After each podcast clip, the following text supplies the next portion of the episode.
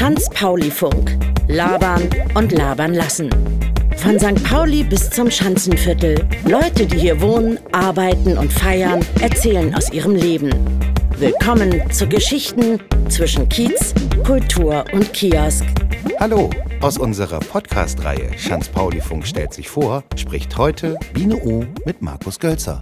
Viel Spaß. Aber sag mal, Markus, wo wir gerade hier sind. Ich freue mich ja tierisch, dass du ähm, beim Schanz-Pauli-Funk dich traust, hinter das Mikrofon zu setzen. Mhm. Ähm, wie du ja sicher mitbekommen hast, ist hier hart oder fair, äh, hart aber fair Ja. äh, zu hart aber nicht fair geworden. Hart, hart, aber unfair. Genau. Achso, ja, genau.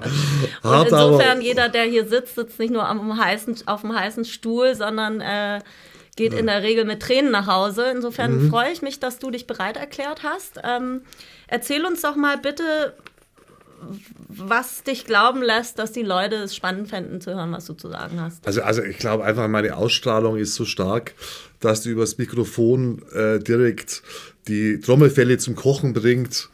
Und das eigentlich, es würde eigentlich reichen, wenn ich nur da sitzen würde oder gar nichts sagen würde. Ja, Was ich mir auch schon mal überlegt habe, dass man eine halbe Stunde schweigt und einfach krass, Kraft seines Charismas, dass die Leute wegbläst einfach. Ist natürlich für so eine äh, Funkgeschichte, sage ich jetzt mal, alles, was, was mit Hören zu tun hat, Mhm. eher suboptimal. Aber ganz im Ernst, ähm, ich mache das einfach, um mit, mich mit dem Medium vertraut zu machen.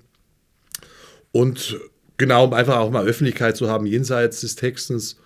Und wenn es nichts wird, dann muss man es ja nicht mehr machen. Also mit anderen Also- Worten, scheißegal, ob sie es spannend finden, was Nee, ich so zu sagen Ähm, habe. Nee, das, das würde ich nicht sagen. Also ich habe schon die Erfahrung gemacht, dass die Leute mir ganz gern zuhören. Aber man, man weiß ja bekanntlich immer nur, wie es ist, wenn man es gemacht hat.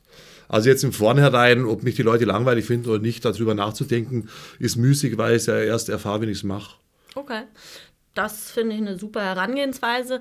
Warum ist Hamburg deine neue Heimat? Ähm, also ich habe ganz lang in München gewohnt. Das war auch nicht die schlechteste Zeit. Dann war ich, ich mal, war ich mal ein bisschen in Berlin, da war mir der Ton, muss ich sagen, zu rau und die Wege waren mir zu lang. Und äh, was, was ich an St. Pauli sofort mochte, war, war einerseits der dörfliche Charakter, verbunden mit dem ganzen Angebot, was, was so eine Stadt hat, an Nachtleben, an, an, an Jobs, an, an interessanten Wohnvierteln, an Hafen und so. Und was ich auch in Hamburg immer mochte, war eben dieser, dieser gewisse entspannte Flow und diese Unaufgeregtheit. Und das war was, was, was in München, was ich in München oder in Berlin so nicht gefunden habe. Also so eine gewisse Entspanntheit. Ja. Hamburg wird ja nachgesagt, eine besonders weltoffene Stadt oder auch gern das Tor zur Welt genannt Mhm. äh, zu sein. Konntest du das beobachten oder kannst du da irgendeine Assoziation für dich finden, wenn du hörst Hamburg, das Tor zur Welt? Also äh, da muss ich gleich an Lagerfeld denken, der gesagt hat, da, ja, An das, wen? an den Lagerfeld, der hat gesagt, ja, Hamburg, das Tor zur Welt, aber eben nur das Tor. Also ich finde ich find überhaupt nicht, dass Hamburg eine Weltstadt ist und ich kenne auch, ich kenne auch tatsächlich nur St. Pauli. Also ich kenne nur St. Pauli und ein bisschen Eppendorf. Und ich glaube, dass St. Pauli weltoffen ist. Und ich glaube aber gleichzeitig auch, dass man da in so einer Art Petrischale wohnt. Also man muss, wenn man ständig in St. Pauli ist, muss man auch versuchen, dass man mal Menschen mit Leuten aus anderen Milieus zu tun hat, weil man das sonst alles so für bare Münze nimmt. Also mir ist es oft aufgefallen, wenn ich da wieder in Süddeutschland war, wenn ich dann so mitbekommen habe, wie, wie manche dann auf einmal angefangen haben, dass die über äh, über Ausländer schimpfen und so, wo ich dann völlig entsetzt war und denen dann unterstellt habe, dass sie Nazis wären in meinem Innersten und dann aber mit der Zeit mitbekommen habe, dass so der Ausländerhass, dass der doch weiter verbreitet ist, in also dass, das, dass diese angenehme, richtige Haltung, wie man zum Beispiel, wie ich zum Beispiel im Umfeld in, in St. Pauli habe, dass das gar nicht so äh, der Durchschnitt ist. Und eine Zeit hatte ich schon, als ich dachte, das, das wäre der Anspruch. Also es ist natürlich der Anspruch, aber ja, also St. Pauli ist, ist, ist ein Aquarium auch so ein bisschen. Und es ist aber, also zumindest die Leute, die ich kenne, sind alle weltoffen, das auf alle Fälle. Sag uns doch nochmal, warum du glaubst, äh, dass Schanz-Pauli-Funk e- etwas ist, was äh, in St. Pauli und in der Schanze bisher absolut gefehlt hat. Weil, äh, weil es, glaube ich, wenig Viertel gibt, die medial so unter Beobachtung sind und wo, es, wo auch so viel passiert, egal ob G20 oder also, also Ähm, das ist ja so ein bisschen, Medial, da meinst du jetzt Also- Tageszeitungen? Nee, also egal ob online. G20 oder Gentrifizierung oder also es ist also also äh, Schanze und St. Pauli sind ja sehr oft in den Medien, weil halt eine Menge passiert. Also es gibt da offensichtlich viel zu berichten drüber.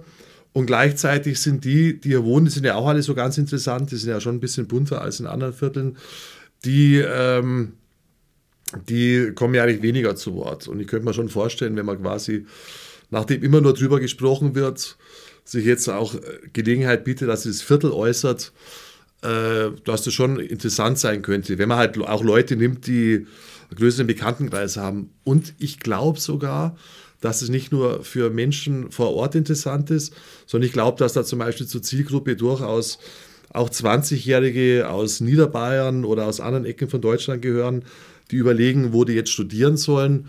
Und generell, also weil halt St. Pauli halt, wie gesagt, thematisch eben Rot Rotlichtmilieu, äh, größtes Vergnügungsviertel Deutschlands, ähm, Prototyp für Gentrifizierung. Also es gibt wahrscheinlich auch wenig Viertel, die sich so schnell verändern, außer vielleicht noch Neukölln oder, oder Friedrichshain. Dann, ähm, was gibt es noch? Was gibt es? Hafenstadt. Sehr politische Sehr, Stadt. so, so, wollte ich gerade sagen, hochpolitisch natürlich. Also hier werden die Kämpfe unserer Zeit ja schon ein bisschen heftiger und öffentlicher ausgetragen als, als in anderen Ecken. Genau, also deshalb könnte ich es mir vorstellen. Aber es kann natürlich, es, die Gefahr ist natürlich, wenn man nach dem fünften Interviewpartner merkt, dass der dann sagt, früher war alles besser, früher war es bunter, heute ist alles teuer. Ähm, die Gefahr liegt in der Wiederholung. Es, ist- muss, es, es liegt einerseits an uns, was wir uns für Fragen überlegen, und es liegt natürlich auch an den Interviewpartnern, wie interessant die antworten. Also wenn die jetzt alle so in die, eben, was ja tendenziös so mitschwingt hier in allem, das vor zehn Jahren geiler war und so, wenn es immer nur der Tenor ist, dann kann es auch sein, dass man, dass es ziemlich schnell ausläuft. Und wie würde, ich weiß nicht, was Otto sagen, ich muss dann jetzt mal weg. Ja, ja, genau. Hat Spaß gemacht. Ja, vielen Video. Dank, schön, dass du Danke, da warst. ja. Ich freue mich auf dich.